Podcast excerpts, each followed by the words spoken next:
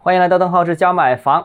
五月份七十大中城市房价指数出炉，我们一起立牌来看一看全国楼市最新的宏观情况。那全国楼市呢，止跌的趋势并没有停止，房地产市场城市分化的格局也没有停止。新房价格环比下降的城市有四十三个，比上个月减少了四个，其中一线城市涨百分之零点四，涨幅扩大了零点二个百分点。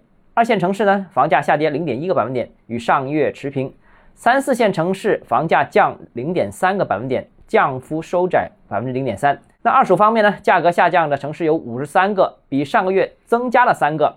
其中一线城市由涨零点四转为持平，二线城市降零点三，降幅与上月持平。三线城市降零点五个百分点，降幅和上月比扩大了零点二个百分点。呃，之前我其实已经反复提示过啊，一线城市的数据呢受限价政策的影响，所以未能充分的反映市场情况。虽然呢这个数据呃不充分，但是趋势还是比较明显的。呃，就是一线强于二线，二线强于三线。那其次呢，就是二手房市场呢有加速下行的这样一个趋势，一二三四线城市均如此。那这个呢更符合我们目测到的市场的实际情况。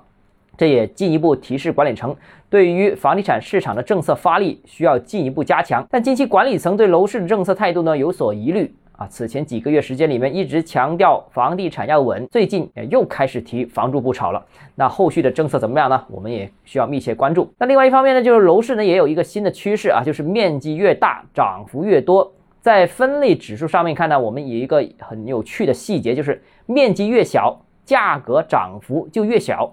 面积越大，涨幅就越多啊！九十平方米以上的涨幅低于九十到一百四的，而九十到一百四的涨幅又低于一百四十四以上的啊！面积越大就涨得越多。呃，这个情况呢，在广州是非常明显的，那和我们在最近一段时间现实观察到的情况是一致的。越是豪宅，越是大单元，越好卖，也价格越贵。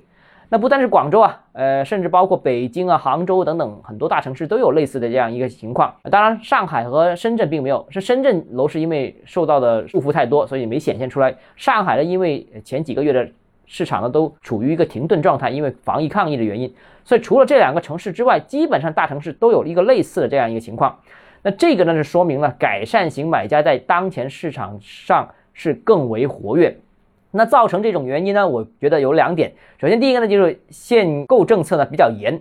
那当前呢，能释放的都是刚需，而刚需当中，当前还有能力买房的，都是那些呃刚改或者是本地卖一买一的买家，或者说是一些有实力的买家。所以现在还能买的都是比较有钱的。所以呢，豪宅比较受关注。那第二个呢，就是楼市现在已经逐步步入了以改善型为主导的这样一个市场。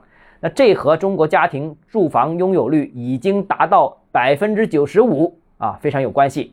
那未来由小换大，由差换好，应该是市场的这样一个主流。好了，今天节目到这里啊。如果你个人购房有其他疑问，想跟我交流的话，欢迎私信我或者添加我个人微信，账号“追加买房”六个字拼音首字母小写就是微信号 d h e z j m f。我们明天见。